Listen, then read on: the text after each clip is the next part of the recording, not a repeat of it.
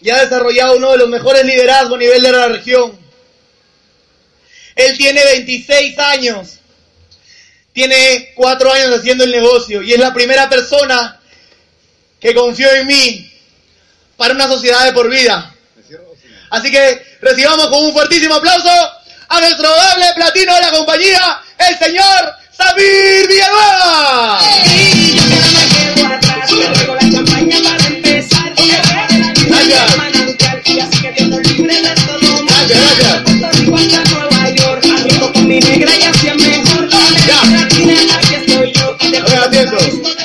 Gracias.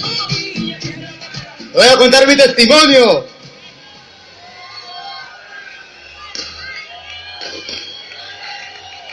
Gracias.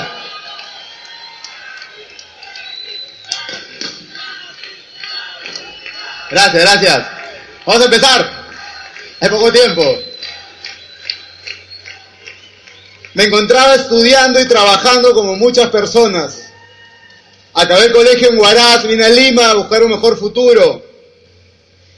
Y cuando estudiaba y trabajaba pasé por unos dos, tres empleos hasta que llegué a una oficina. En esa oficina pasa un acontecimiento que a mí me marcó la vida. Algo que me hizo entender lo que la gente entiende cuando tiene 50 o 60 o 70 años, o tal vez en, el, en sus últimos días.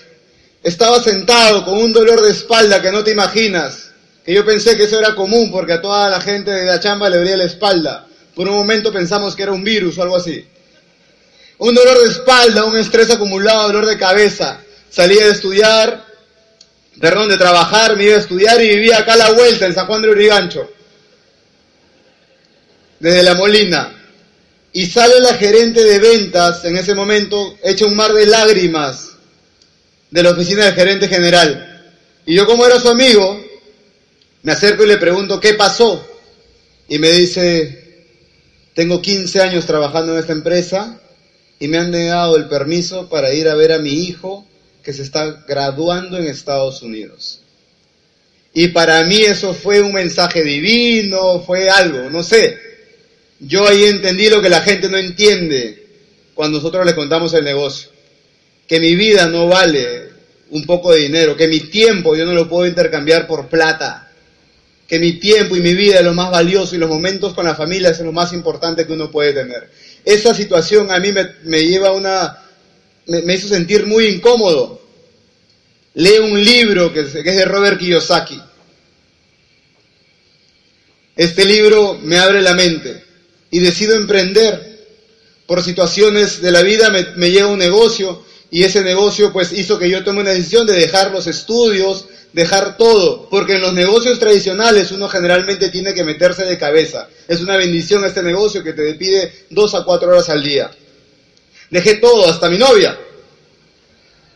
Me voy eh, endiablado a hacer el negocio porque lo que había leído en ese libro. ¿Y cómo crees que me fue? Mal.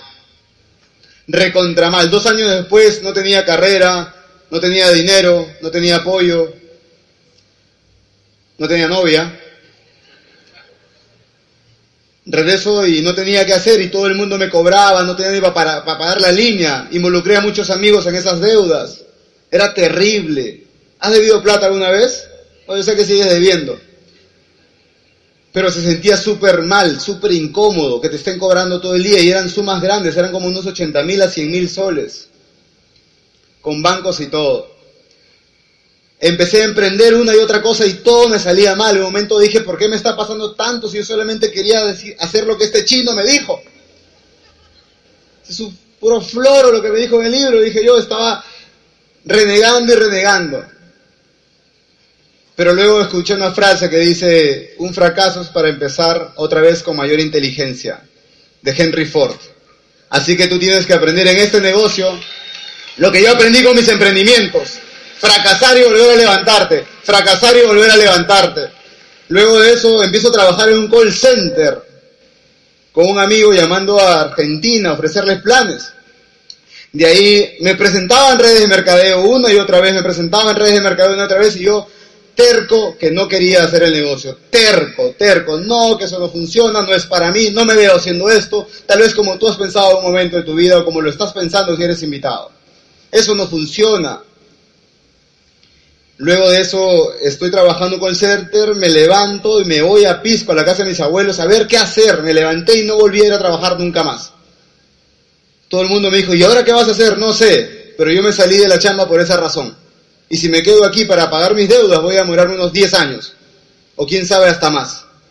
Me voy a la casa de, de mis abuelos y encuentro una máscara. Que es esta máscara. Del depredador. No sé si tú has visto a la gente en la calle cuando se ponen ambulantes, se disfrazan de robots y todo eso. Algo así hacíamos. Yo no me disfracé, obviamente, porque si no parecería el hijo del depredador. Pero digo mi hermano, y mi hermano se, se, puso el traje. Salimos a la calle y en la calle yo lo pongo ahí en una esquina y me voy a otra esquina a mirarlo, un poco avergonzado. Y la gente se acercaba y le daba propinas, se tomaba un selfie. Pasó un señor vendiendo canguro, le digo, señor, un momento, dame el canguro. Hey, amigo, ¿quieres una foto? Sí, dos soles con tu cámara. ¿Dos soles? Sí, caballero, cuatro años haciendo ese traje.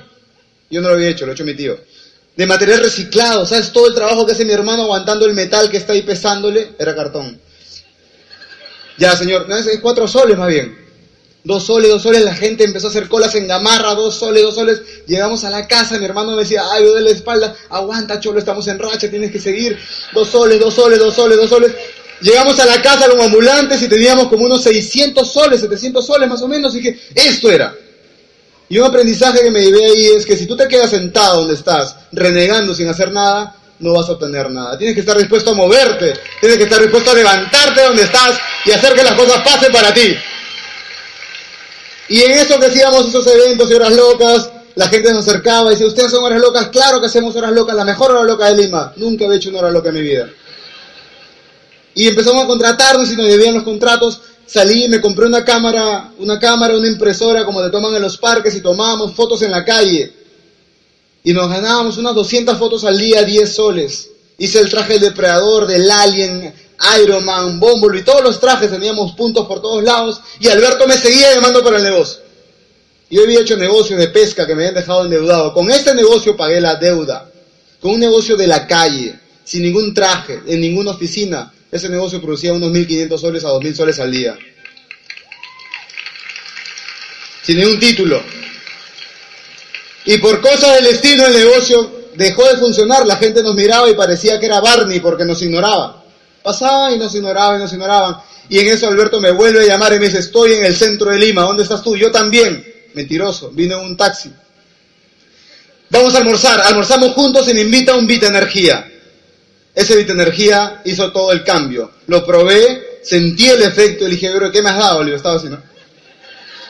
Prueba otro. qué chicha, qué interesante, ¿qué? No tiene azúcar, no tiene azúcar, no tiene preservantes. ¿Dónde lo has sacado? Es lo que te quiero decir hace como ocho meses.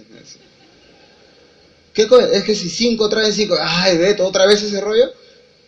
Fuimos a un evento y estaban unas 10 personas. Adrián Ward era oro en ese tiempo. Sergio Torres, Alberto Medina capacitaba. Habían unas 12 personas. Yo pregunto a mi derecha, señor, ¿a usted quién lo invitó? No, yo vine a entregar este documento y me han sentado acá, me dijo. Pregunto a mi izquierda, señor, ¿usted quién lo invitó? Señor. Pregunto atrás, amigo, ¿tú qué? No, yo soy el sonido. éramos seis locos ahí soñando que iban a crear organizaciones y hoy por hoy llenamos eventos de mil, mil quinientas personas y tenemos eventos por muchas partes del Perú. Necesitas una visión y un sueño para lograr las cosas. Decido arrancar el negocio y fue, fue un poco difícil al inicio. No salían las cosas, me decían que no, que eso no iba a pasar, que eso era mentira, que ya me iban a la cabeza, que me estaban engañando, etcétera. Me decían, invierte en ti. Y decido ir a hacer una cena de gala, sin dinero me agencié con el negocio y con unas, con unas entradas que tenía por ahí. Después llega Lumbra. No sabes todo lo que hice para ir a Lumbra. No sabes cuántas cajas de producto me vendía, cuántos vecinos le coloqué una caja. ¿A cuántas tías? Tía, ¿tú me quieres? Sí, cómprame una caja. Madrina, nunca me has regalado nada, cómprame una caja. Tienes que buscar la forma, tienes un negocio que puede pagarte ese viaje. Estando ahí en Ecuador, en bus, viajando en bus, quedándonos en 12 personas en una habitación. Parecía un sauna. Escuché una historia ahí que marcó mi vida para siempre. Yo dije, voy a hacer ese negocio hasta que me funcione. Tienes que estar en alumbra, tienes que estar dispuesto a invertir en ti. Tienes que entender que tu mente va a crear todo tu resultado. Si tú no inviertes en ti, entonces ¿quién lo va a hacer? ¿Quién lo va a hacer? Este negocio te va a dar lo que tú le des, multiplicado por cientos de cientos.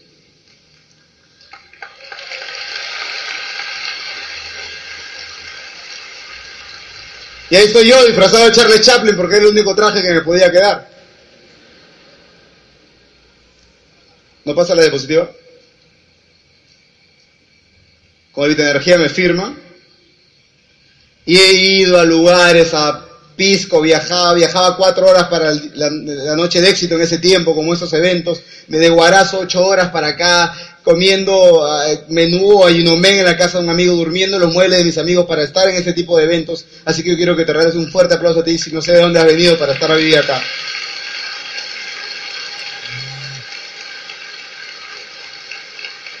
Y cuando logro el doble platino, después de tanto esfuerzo, trabajando continuamente, constantemente, educando la mente, trabajando y presentando y presentando el negocio, una diapositiva más, por favor. Una vez en alumbra, dale una más, por favor, no corre esto. Está, ya. Me premian eh, como doble platino y yo traje a mi madre, que era una persona que me apoyaba, pero pues yo le había quitado todo el orgullo ya. Yo había renunciado a la universidad, no le regalé el título universitario ni nada de eso. Y esa noche, cuando me dan la llave del bono auto, mi madre se acuerda de una situación que me pasó.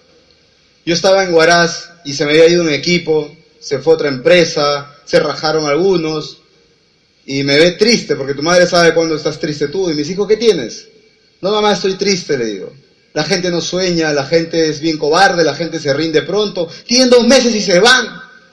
Tienen un medio año y se van. Los amigos con que empecé ya no están conmigo. No sé, no sé qué tengo que hacer para que esto me funcione. Ahora, obviamente, mi no creía en este negocio. Y ese día mi mamá se acuerda. Y bajando del escenario me, hizo, me dice, hijito, ¿te acuerdas de ese momento?